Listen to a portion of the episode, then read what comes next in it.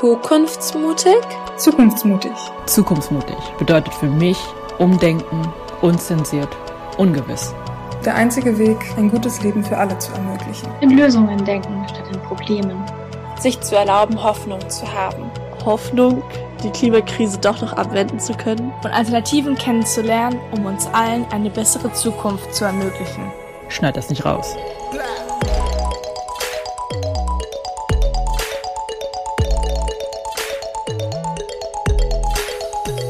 Eine Gruppe junger Menschen, die die Welt ein Stück besser machen wollen.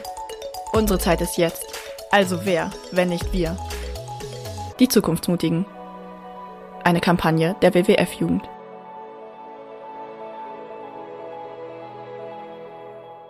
Okay, hallo Leute. Herzlich willkommen zu einer weiteren Folge unseres zukunftsmutigen Podcasts. Nice, dass ihr euch auch diese Woche wieder die Zeit dafür nehmt. Vielen lieben Dank euch. Und jetzt ist es tatsächlich auch schon Zeit fürs Essen, denn ich habe es in der letzten Folge schon angeteasert, in der Landwirtschaftsfolge. Diese Woche sprechen wir über das Essen, über Ernährung, über The Good Food und alles, was damit zusammenhängt. Und genau darum soll es eben auch in dieser Folge gehen. Ich möchte klären, wie schädlich tierische Produkte wirklich fürs Klima sind und warum Ernährung immer noch ein Thema sozialer Ungleichheiten ist.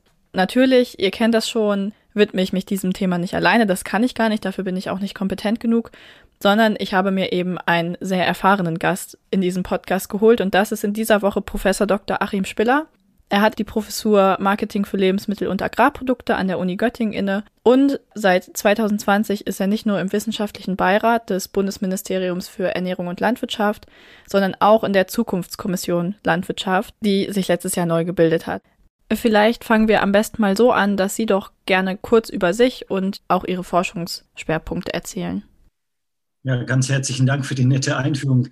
Ähm, ja, tatsächlich bin ich ähm, vor 20 Jahren an die Agrarwissenschaftliche Fakultät der Universität Göttingen gekommen. Hat damals in Göttingen jemanden gesucht, ähm, der sich so mit der gesamten Wertschöpfungskette bis hin zum Verbraucher beschäftigt. Und Verbraucher Forschung und Lebensmittelkonsum, das hatte ich auch vorher schon viel gemacht und so bin ich in einer Agrarfakultät gelandet und habe jetzt im Laufe der Zeit selber dann auch immer mehr über Landwirtschaft gelernt, bin aber eigentlich vom Verbraucherverhalten daran gekommen.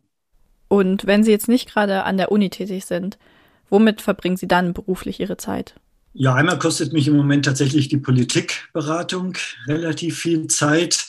Ähm, das ist einmal die von Ihnen schon angesprochene Zukunftskommission Landwirtschaft. Das ist ja eine Kommission ja, mit der Hoffnung, so ein bisschen ähm, die großen Proteste befrieden zu können, also neue Lösungen zu finden, weil die Gräben bei kaum einem gesellschaftlichen Thema wahrscheinlich so festgefahren sind, wie beim Thema Landwirtschaft und Ernährung. Das macht die äh, Diskussion da in dieser Zukunftskommission nicht so ganz einfach, dass wir müssen, versuchen müssen, irgendwie ein bisschen diese Gräben zuzuschütten und dann neues Vertrauen zu fassen. Ja, vielen Dank für Ihre Vorstellung und auch die Vorstellung der Zukunftskommission.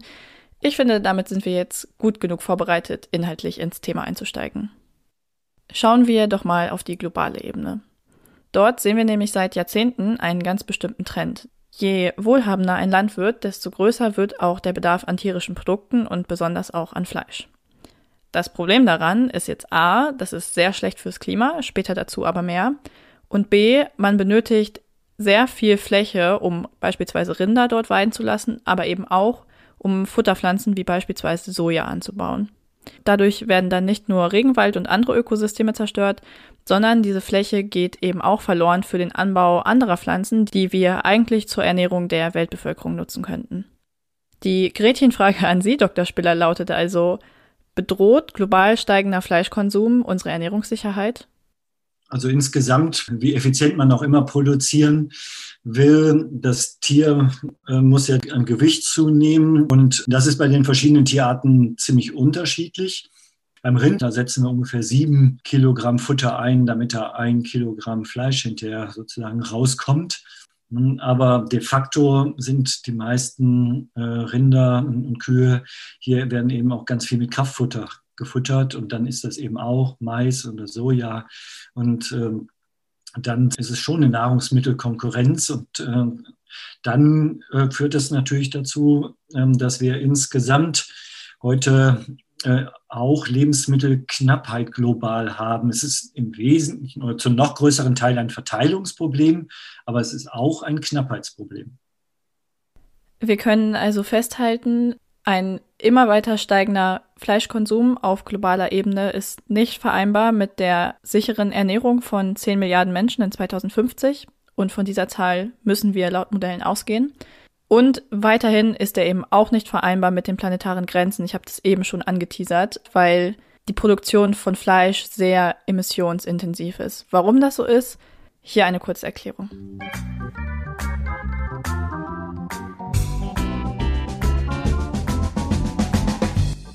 Erstens, durch die Verdauung der Rinder entsteht Methan.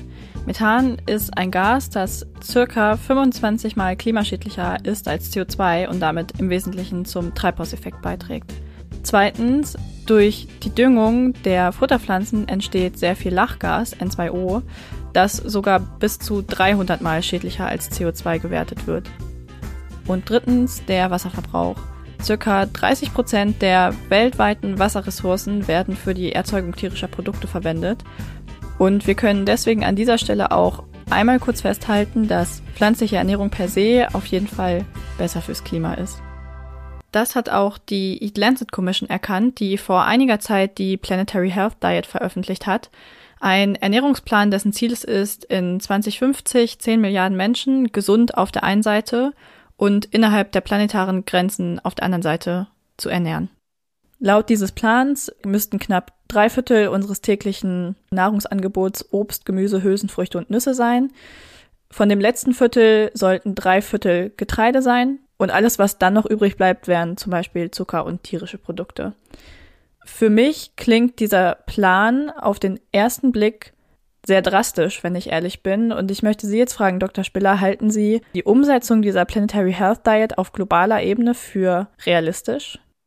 Ja, eine sehr spannende Frage, weil wir wissen, dass das natürlich überhaupt nicht schnell geht, Konsumverhalten zu verändern, weil wir nicht so gewohnheitsmäßig machen wie Essen. Wir treffen ungefähr 200 Ernährungsentscheidungen jeden Tag, haben Ernährungspsychologen herausgefunden.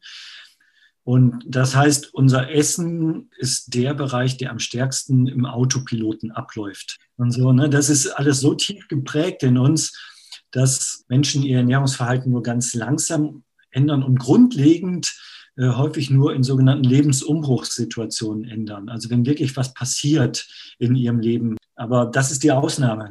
Und dann wissen wir natürlich auch, dass sich ganz unterschiedliche Ernährungsstile rausbilden. Und ähm, deshalb ist es natürlich überhaupt nicht wahrscheinlich, dass sich alle Menschen so ernähren, wie die Eat Lancet Kommission das so im Kern vor gegeben hat. Aber es ist eine tolle Richtung. Was wir also mitnehmen können, ist, dass es prinzipiell in Bezug auf die planetaren Grenzen weiterhin möglich ist, tierische Produkte zu konsumieren. Ob wir das dann wirklich tun sollten, ist aber vor allem eine ethisch und moralische Frage.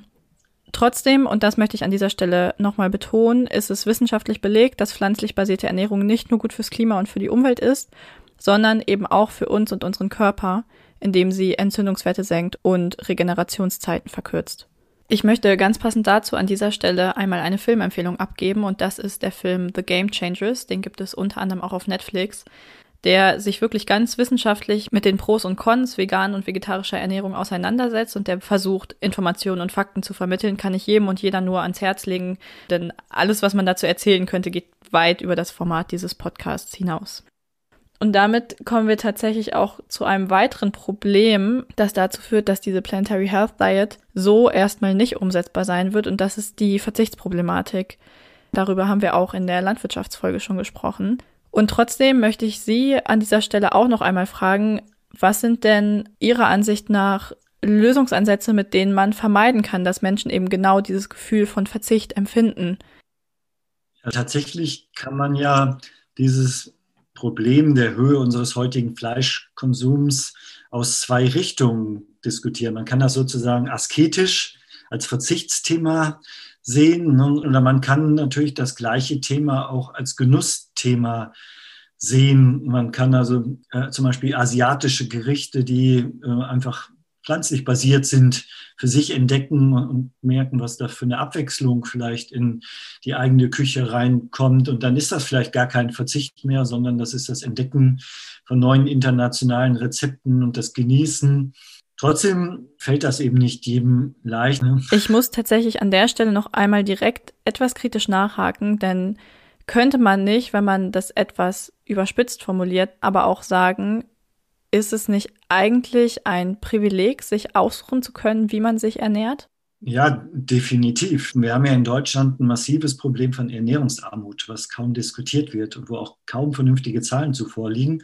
Das heißt, schon innerhalb Deutschlands ist manchmal für gerade eben auch sozial benachteiligten Gruppen Fleisch manchmal das Beste, was sie noch futtern.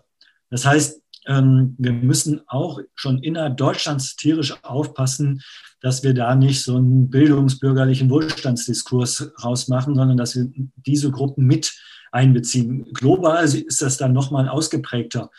Deshalb dürfen wir unseren Diskurs hier keinesfalls so einfach auf den globalen Süden übertragen. Ich musste gerade tatsächlich total an etwas denken, was Georg Kurz, der Bundessprecher der Grünen Jugend, in Folge 4 gesagt hat. Er hat nämlich gesagt, es ist nicht der Skandal, dass Menschen Billigfleisch für 1,50 Euro kaufen sondern der Skandal ist, dass Fleisch überhaupt so billig produziert werden kann und darf, dass es nur 1,50 kostet am Ende.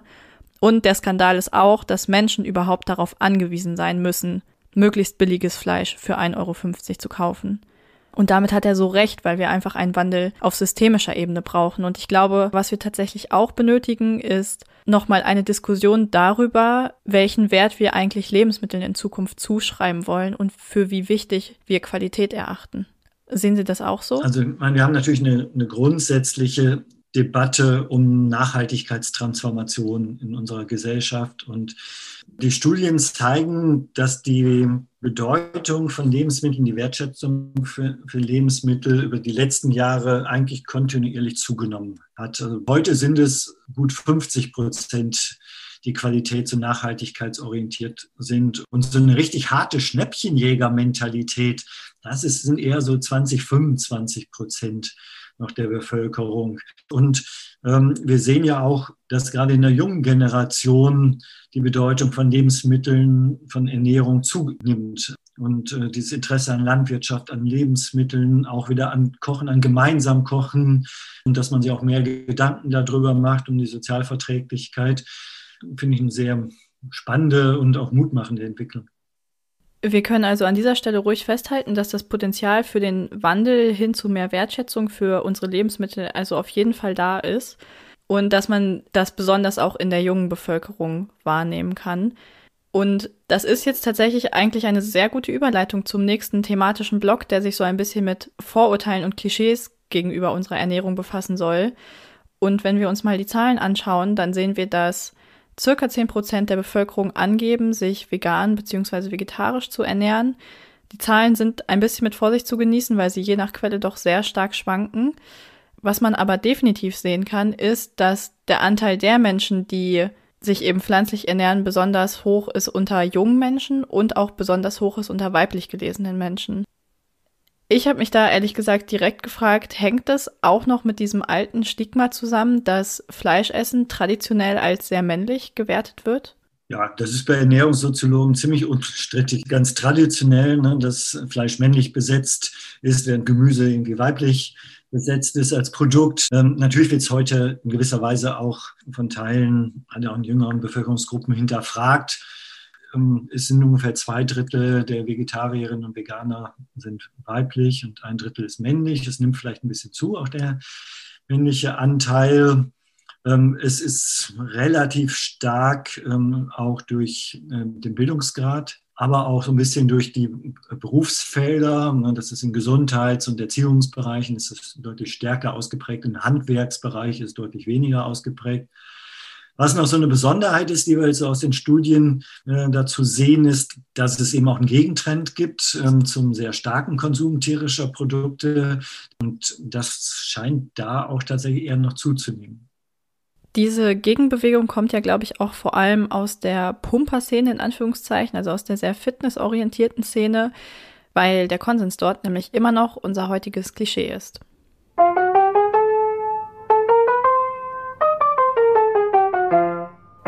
Und dieses Klischee lautet, dass zum Muskelaufbau zwingend tierisches Protein benötigt wird und pflanzliches Protein lediglich ein Protein zweiter Klasse ist. Deswegen meine Frage jetzt, wie ist es denn mit Muskelaufbau und tierischem Protein? Was ist da dran? Genau, das, ähm, das geht auch mit tierischen Proteinen. Und beim Geflügelkonsum ist das dann möglicherweise gesundheitlich okay. Ähm, wenn man mehr Rotfleisch, also Rotfleisch äh, wären Schwein und äh, Rindfleisch, und wenn man viel verarbeitete Fleischprodukte zu sich nimmt, ähm, dann da ist die wissenschaftliche Evidenz, dass das dann problematisch ist in solchen Größenordnungen ziemlich eindeutig. Ähm, aber natürlich könnte man das auch mit pflanzlichen Proteinen zu sich nehmen und wäre wahrscheinlich auch dann ähm, auf, auf der sichereren Seite. Und die Ernährungswissenschaften äh, beklagen ja, dass wir zu wenig Hülsenfrüchte insbesondere essen, dass das ein sehr guter Proteinlieferant auch ist und ähm, dass man damit ähm, auch eine spannende, abwechslungsreiche Küche machen kann. Verlangt aber ein bisschen mehr Kochkenntnisse, ein bisschen mehr Auseinandersetzung, als sich einfach jetzt ein Hähnchenbrust in die Pfanne zu hauen. Mhm. Und genau da ist es dann meiner Meinung nach auch schlicht eine Frage des Wollens. Wir sollten uns jetzt einmal damit befassen, was sich eigentlich in der Politik tun kann und welche Vorgaben und Richtlinien vielleicht geschaffen werden müssen, damit Menschen sich in Zukunft nachhaltiger ernähren können. Deswegen lautet meine Frage jetzt an Sie, was sind denn aus Ihrer Sicht die wesentlichen Dinge, die sich in Bezug auf unsere Ernährung und vor allem auch in Bezug der Möglichkeiten der Politik verändern müssen? Wir haben vom Wissenschaftlichen Beirat vor ein paar Monaten dazu ein großes Gutachten gemacht. Das heißt Politik für eine nachhaltigere Ernährung ähm, meint dann meinetwegen, was gibt es in der Mensa zu futtern oder ähm, im Restaurant oder was kann ich am Bahnhof, wenn ich mit dem Zug unterwegs bin, was kriege ich denn da eigentlich zu essen? Das wäre so die ganz direkte Ernährungsumgebung. Meint aber auch, welche Lebensmittel werden beworben. Und wenn man da mal drauf achtet, dann sieht man, im Wesentlichen wird Werbung für Lebensmittel nur für hochverarbeitete Markenprodukte heute gemacht, ähm, weil diese Produkte so hohe Gewinnspannen beinhalten. Das meint aber auch, ob Preise die Wahrheit, die Warenkosten inklusive eben der externen Kosten der Umwelt- und Tierschutzschäden anzeigen und bräuchten wir nicht eigentlich dann zum Beispiel so etwas wie eine Nachhaltigkeitsbesteuerung, dass also die weniger nachhaltigen Produkte höher besteuert und die nachhaltigeren, gesunden gesünderen, umweltfreundlicheren, tierfreundlicheren Produkte weniger besteuert oder vielleicht sogar subventioniert werden und ähm, die Mehrwertsteuer auf tierische Produkte von dem ermäßigten subventionierten 7% auf die 19% anzuheben. Da haben wir es also mal wieder, Brokkoli hat einfach keine Lobby. Das ist das ganze Problem. Nein, Spaß beiseite. Das ist natürlich nicht das ganze Problem. Ich wollte nur gerade noch mal auf diesen steuerlichen Aspekt Bezug nehmen. Und zwar, wenn wir beginnen, alle Kosten für ein Produkt mit einzubepreisen, also auch die äh, Umweltfolgekosten, die sich ergeben, kann man dann nicht davon ausgehen, dass erstmal grundsätzlich alles teurer wird? Erstens und zweitens ergibt sich daraus dann nicht auch wieder automatisch ein Problem sozialer Ungerechtigkeit, von der wir ja auch vorhin bereits schon gesprochen haben? Obst und Gemüse sollte ja dann zum Beispiel subventioniert werden. Aber die Preise haben sich in, in den Relationen zueinander eben verändert und damit werden eben die nachhaltigeren günstiger und die weniger nachhaltigeren teurer. Und man muss bei diesen sogenannten Lenkungssteuern, wo man also das Verhalten der Menschen ein bisschen in eine Richtung stupsen möchte, wenn man die einführt, aber auch wieder unser Ernährungsarmutsthema von vorhin mit bedenken. Denn solche, das sind sogenannte Verbrauchssteuern, die setzen ja bei dem, was wir als Verbraucher kaufen, an belasten also nicht absolut, aber relativ die armen Haushalte stärker, weil die einfach auch mehr Geld für Lebensmittel ausgeben, relativ zu ihrem Einkommen. Die Schweizer machen das zum Beispiel so über die Krankenversicherung. Dann erstatten sie Haushalten äh, einen Betrag X pro Jahr dann zurück in so eine Einmalzahlung und das ist dann so eine Art Kompensation und die kann man dann für irgendwas ausgeben. Und ähm, deshalb, wenn man solche Steuern einführt, dann muss man die ärmeren Haushalte bewusst kompensieren. Man muss denen also Zuschüsse, die Zuschüsse erhöhen, ähm, sonst wirkt das äh, sozial ungerecht. Das war an dieser Stelle auf jeden Fall noch einmal ganz wichtig zu klären, denke ich. Und worüber ich auch noch ganz kurz sprechen möchte, Sie haben jetzt vorhin schon sehr, sehr viele Möglichkeiten und Maßnahmen genannt, was die Politik umsetzen kann, um eine bessere Ernährungsumgebung zu gestalten für die Menschen. Worüber wir jetzt noch nicht geredet haben, sind solche Dinge wie Label und was im Moment auch sehr viel diskutiert wird, solche Dinge wie der Nutri-Score. Und für mich stellt sich die Frage, wie wichtig sind diese Label, zumal wir ja auch bereits eine Vielzahl an Labeln besitzen und wie zielführend ist der Nutri-Score, der nicht verpflichtend ist, sondern eben nur auf freiwilliger Selbstkontrolle basiert. Problem, was wir heute haben, ist, dass wir viel zu viele Label auf dem Markt haben, die niemand kennt und die niemand mehr so richtig durchschauen kann. Also wir haben ja 200 Nachhaltigkeitslabel in Deutschland. Und es wäre sinnvoll, dass wir einige wenige, dann aber verlässliche und für die Verbraucherinnen auch transparente Label hätten. Und dazu gehört auch der Nutri-Score, dazu würde auch ein staatliches Tierwohlkennzeichen gehören und auch ein Klimalabel auf den Lebensmitteln. Das wären zum Beispiel wichtige Label neben dem Bio-Siegel, was es ja schon staatlicherseits gibt. Und der Nutri-Score, die Gefahr ist natürlich da, ähm, dass wenn das rein freiwillig ist, dass dann nur die Hersteller das kennzeichnen, die gut dabei abschneiden. Jetzt haben die Franzosen, die diesen Nutri-Score eingeführt haben, das ist ein französisches System, die haben einen ganz geschickten Schachzug gemacht. Die haben nämlich gesagt, ähm, in ihren Regeln, den darf man nur nutzen als Marke, wenn man innerhalb von zwei Jahren alle Produkte dieser Marke labelt. Das heißt, wenn, wenn der Händler ein Produkt damit mit dem Nutri-Score kennzeichnen will, dann muss er die ganze Range kennzeichnen oder eben auch bei den großen Markenartikeln und das könnte dazu führen, dass es vielleicht sich freiwillig auch ein Stückchen besser durchsetzt, als das bei anderen freiwilligen Labeln der Fall ist. Wenn man an dieser Stelle noch einmal ganz ehrlich nachfragt, liegt es dann an einer zu starken Lobby, dass so etwas wie der Nutri-Score noch nicht verbindlich eingeführt wird? Ähm, es liegt vordergründig am EU-Recht. Aber man kann sich natürlich fragen, warum wir das auf EU-Ebene nicht schon lange verbindlich haben, denn auch da wird so eine Ampellösung ja schon sehr lange diskutiert. Und ähm, da ist lange Zeit äh, von Wirtschaftsverbänden gegengearbeitet worden. Dass wir jetzt den Nutri-Score zumindest erstmal freiwillig haben, hat aber auch damit zu tun, dass ein paar Unternehmen äh, ausgeschert sind und sich dafür engagiert haben, äh, die erkannt haben, dass Gesundheit letztlich auch ein wichtiges Verkaufsargument sein kann. Ja, ich danke Ihnen an dieser Stelle erstmal für Ihre Einschätzung. Ich möchte jetzt noch einmal ganz kurz den Bogen zu der Frage spannen, was denn jetzt eigentlich dieses Thema Landwirtschaft und Ernährung, was ich extra auch auf zwei Folgen gesplittet habe, mit Postwachstum und mit der sozialökologischen Transformation zu tun hat. Es geht um das gute Leben für uns alle. Es geht darum, dass wir in Zukunft qualitativ hochwertige Lebensmittel zu uns nehmen können, dass wir diese in einer Umgebung kaufen können, die es uns einfach macht und ansprechend macht, uns nachhaltig zu ernähren. Denn Fakt ist auch, ohne eine Ernährungswende werden wir die Klimaziele nicht einhalten können. Es geht darum, die Menschen, die diese Produkte produzieren, gerecht zu entlohnen, soziale Ungerechtigkeiten in diesem Sektor zu bekämpfen und eben auch darum anzuerkennen, dass die Landwirtschaft einen essentiellen Beitrag zur Erhaltung von Biodiversität in Zukunft leisten muss und sich vielleicht auch etwas dezentraler organisieren muss. Darüber haben wir in der letzten Folge gesprochen, als es zum Thema solidarischer Landwirtschaft gekommen ist. Vielleicht müssen wir auch unsere Anbaumethoden per se verändern, Stichwort Permakultur oder Urban Gardening. Und ganz am Ende geht es vor allem auch darum, Dialog in der Gesellschaft zu schaffen, miteinander zu arbeiten und nicht gegeneinander und vor allem auch voneinander zu lernen. Und damit sind wir jetzt wirklich am Ende dieser Folge angelangt. Es war sehr viel Input heute. Ich hoffe, ihr konntet was mitnehmen. Und bevor ich die Folge offiziell schließe, muss ich natürlich noch unsere eine obligatorische Frage stellen. Und das ist, unsere ZuhörerInnen kennen das schon, die Frage, was bedeutet Zukunftsmut für Sie persönlich?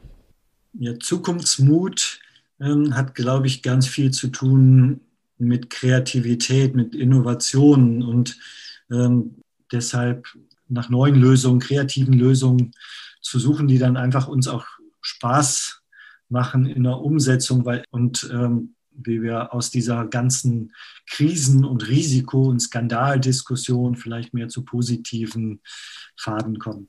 Dr. Spiller, ganz herzlichen Dank, dass Sie heute hier waren.